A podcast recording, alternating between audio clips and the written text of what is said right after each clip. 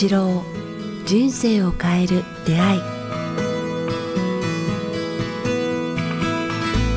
こんにちは早川洋平ですこんにちは。北川八郎人生を変える出会い。北川先生今日もよろしくお願いします。はい、よよろしくお願いします。さあ、えー今日はですね、えー前回ね、えーアフターコロナポストコロナの話をしていただきましたが、えー今日テーマに入る前に、えーお便りをいただいています。とても嬉しいお便りだったのでちょっと長いですが、えーご紹介させていただきます。北川先生、えーお世話になっております、えーはじめまして早川さん。いつも番組を聞いています今回、えーとても嬉しいことがあったのでご報告させていただきます。えーこのままもう実名を出しますね奈良県で通販専門のコーヒー豆屋をしています。コーヒーの富田屋、えー、諏訪木と申します、えー焙煎工房が手狭になってきたのでちょうど向かいにある蔵を購入、えー改修して工房を移転しようと計画していました。そして、えーこの、えーここはですね古民家が500軒以上ある重要伝統的建造物群保存地区素晴らしいですすごいね。奈良はいいですねね、古民家い。こんな素敵な蔵が自分の手に渡ってきたのも北川先生のおかげかもしれません。えーこの蔵が広く、え2階建てで、えー焙煎工房としては1階分で収まる大きさでした。え2階部分は特に使い道がなかったので頭が巡りました。ゲストハウス、シェアオフィス、えーお店をしたい方への間貸し、えー作家さんが使えるシェアアトリエ、えー、1泊20万円の超高級宿などなど。ただ、どれも。ピンときませんでした。1年以上考える中で、えー先生の本に利益を社会に10%還元しなさいと書かれた言葉があり、うんうんえー気になっていました。えーそして、え2階部分は利益を得るのではなくて社会に還元する方向で舵を切りました。すると以前から、えー思っていた町への恩返しにつながりアイデアが浮かんできました。えーそれを形にすることは広さ的に全て形にするのは無理でしたが、えー図書館、キッチン、子供が選べる、あーごめんなさい、遊べる、えー地域住民の第二の家、えーこの辺りを軸にして、えー行きました。えーただ決まったものの、え2階部分は本来必要のない改修になるので余分なお金がたくさんかかりますと。そこで意を決してクラウドファンディング、インターネット上の寄付、え僕らがね、あのサポーターの方に皆さんに支援していただいていると同じ形ですね。えーそれをしました。え少しずつ集まっていますが、えそれは今重要ではなく、えなんと、え新聞、朝日新聞の記者さんが取材をしたいと言ってくださいました。クラウドファンディングを立ち上げたのは、寄付の募集以外にこの空き家対策を多くの人に知ってもらい、えー各地の空き家対策の一つとして利用してもらえたらという狙いもありました。えーで、ちょっと割愛しますが、えーもし、えゲストハウスのような、え形だったら取材の申し込みはなかったと思います。えーなので先生の言葉を実践してよかったと本当に思っています。えー利益を社会に10%還元する。えーぜひ心に留めて、えー見ていただけたらというふうに思いますということで、えー非常にね、嬉しいお便りですね。もう実践されてですけど、すごいです先生どね。まさにこう、セレンディピティですね。思い思いがけない方向にこう気づいていくっていう。ですよね。こう自分でこう自分の何かね直接の利益とか、えーなんかビジネスのまあそれが悪いわけじゃないですけど、そこじゃない部分にシフトした途端に全てが一気に思い呼びもつかないことですよそうですね。ね。なんかこうちょっと心を広げる他人の幸せと喜びにも手を貸すっていうことに気がつくと、やっぱセレンディピティの世界に入ってきますね。うんなんか絶妙なこう、いやー嬉しいですね。はい、っていう、まあ、佐々木さんも素晴らしい方で、うん。な奈良もとてもいいところだったんですねで。でもなんかこう、先週のね、あの、アフターコロナの話じゃないですけど、やっぱりそのアフターコロナ、そしてこのコロナ禍の今だからこそ、まあある意味ね、あのやっぱり表層的には、まあ先週も話ありましたけど、ちょっと焦ったり恐れとか、えーいろんな不安が出てくるからこそ、こういう逆の、逆のというかね、信じて、今の先生おっしゃったセレンディピティとか、まあミリオネアメンタリティみたいなものを信じてやると、やっぱり全然変わってきますね。まさに今日のアフターコロナの後編の話かもしれないですけど。そうですね、そそうねというか、まあ、まず、まず心には力があるって戻ってしまうけれども、本当、佐々木さんね、中に何かに気がついて、心の力っていうものの存在に気づくと、うん。なんかまあ、セレンディピティとか、いろんなこう、奇跡とか、はい。シンクロとか、そういうのが起こり始めて、うん。あ人生って結構、なんか面白いなっていうことに気づくと思うんですね。かまあ、本当に、あの、有名になることやお金持ちになることが人生の最終目的や、あれではなくて、やっぱ、そこにある幸せ感とか喜びとかいうものにこうつながるんだなっていうことが分かると思います。はい、なんかでもこうお話伺ってるとちょうどねあの前回第1回の時にアフターコロナの、ね、話ありましたけど最後の方で少しそのか家族とか家族愛っていう言葉が出てきましたけどなんか今日のこの諏訪木さんもね、まあ、直接のその自分の家族だけじゃなくてその地域全体に還元するとか広い意味でのまあ、家族愛、地域愛とか、もっとその全体に対する愛みたいな、なんかその辺を感じたんですけど、ね、先生、今日はまあその辺、まあ、家族愛中心かもしれないですけど、あの前回の続きということでお話しいただけるということで。そうですね、まずそこから始まって、あそこで心を落ち着けて、うん、で世間世間に回っていくということを、これからコロナで体験していくんではないですかね。うんうんうん。まず家族愛、自分の一番身近な人たちからでいいっていうことですかね。そう。まずこうそれはとても大事。今までは仕事に仕事仕事と言って、はい、それを忘れてたのがこうあ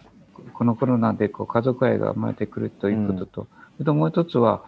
今度はあんまりこう密になってくると大事なことがあると思うんですね。はい、それは何かと言ったら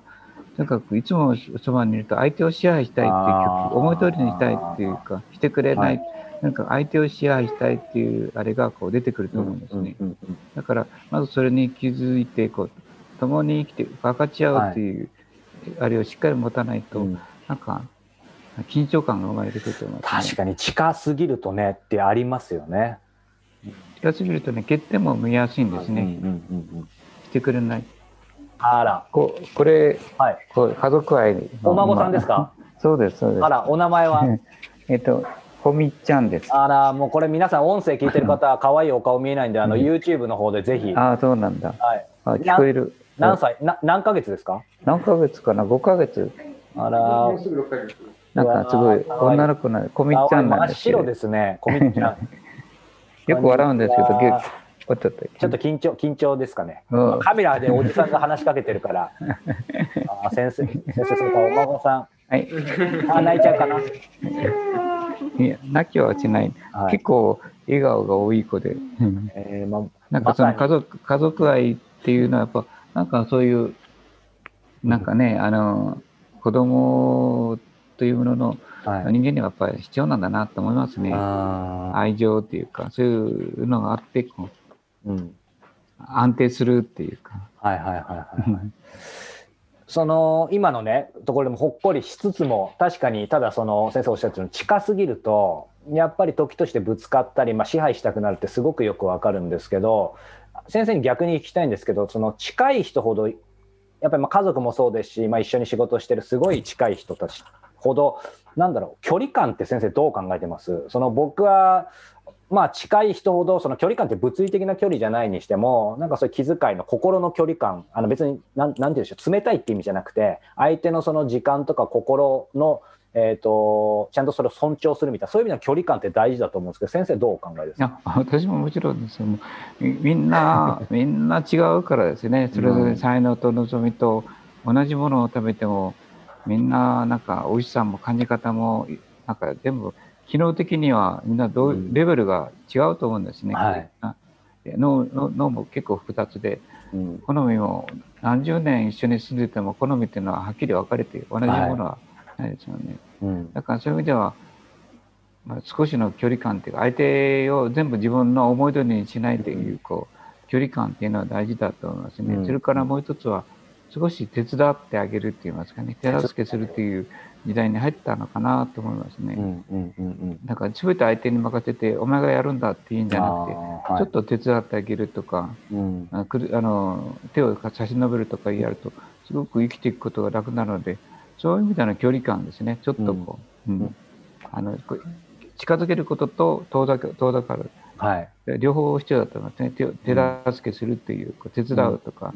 うん、声をかけるとかいうこう距離感身近な距離感と、はいあんまり近すぎると今度はこう負担になってしまうというかね。うん。うん。うん。だからそれの全然難しいんですけど、それを学ぶのがやっぱ今のコロナによる親密感かも分かりませんね。ん。ただ逆に言うと先生おっしゃってるように何でしょう、まあ、その距離感難しいんですけどやっぱ根本はその家族愛の愛っておっしゃってたようにそのなんか愛があればあんまり別に「ハウトゥーでこれはどうしたらいいんだろうとかってなんか「ハウで考えずに愛をきちんと持てば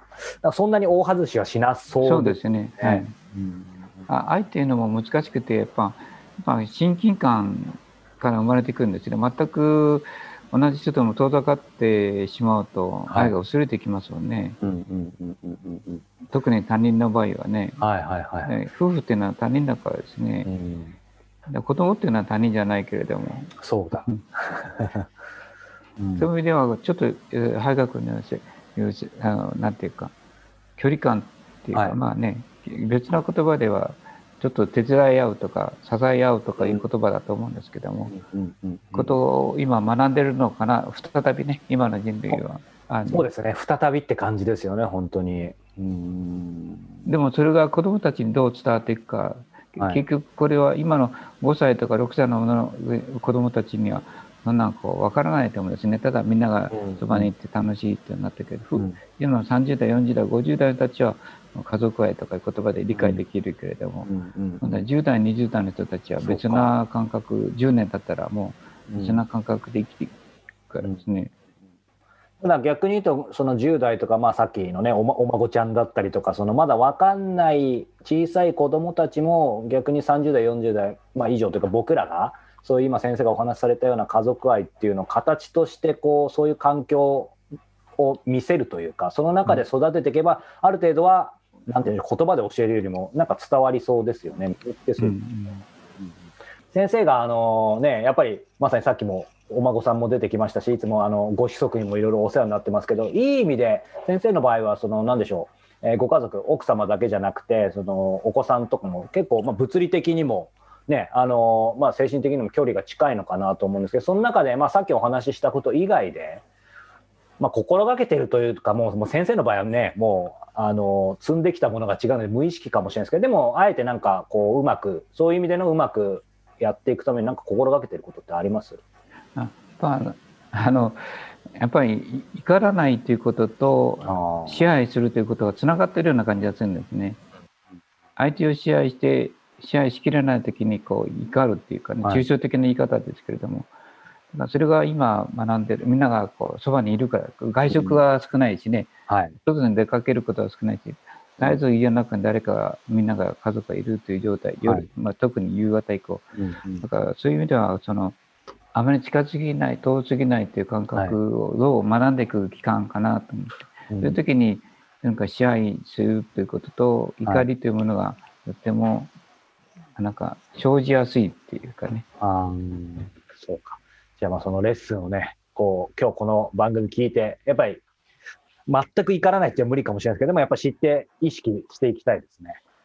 うん、本当に。はい。はい。ありがとうございます。まあだから怒らないということと、どうか支配しないということに、こう、ちょっと心を向けてみてくださいと言いたいですね。はい。ありがとうございます。さあ、えー、この番組では、えー、皆様からのご質問、ご感想を募集しております。えー、詳しくは北川八郎ホームページ、もしくはメールアドレス、北川アットマーク KIQ、アルファベットの Q、tas.jp までお寄せください。さあ、そして、えー、毎月、えー、北川先生のお話、楽神会、えー、開催しております。えー、リアル、オンライン、えー、同時に、えー、開催していますので、毎月1回ですね、えー、開催していますので、えー、このよ、えー、予定等はですね、北川先生のホームページに記載がありますので、ご覧いただけたらと思います。さあ、そして、えー、この人生を変える出会い、えー、電子書籍版、えー、リリース第2弾、えー、されました。えー、第2弾はですね、えー、人生を変える出会い、えー、選手、節目に読みたい言葉ということで、これまでの200回以上の番組の中から、えーまあ、人生のね、節目に役立つ、まあ、北川先生の言葉を抜き出してですね、えー、本にまとめています。えー、こちら、えー、Kindle Unlimited 会員の方は無料でお読みいただけますので、えー、よろしければ Amazon で検索してみてください。ちなみに第1弾はコロナ時代を生きるヒント。えー、こちらもね、今回のね、ポッドキャストのテーマと連動していますので、よかったら、えー、チェックしてみてください。えー、ということで、今回も、えー、北川八の人生を変える出会い、YouTube、ポッドキャストをご覧いただいてありがとうございました。えー、視聴者の方は、え、チャンネル登録、えー、ポッドキャスト聞いている方はよろしければ定期購読ボタンを押していただければ、え、更新時に分かりやすく、え、表示されると思いますので、よろしくお願いします。ということで、北川先生、今日もありがとうございました。ありがとうございました。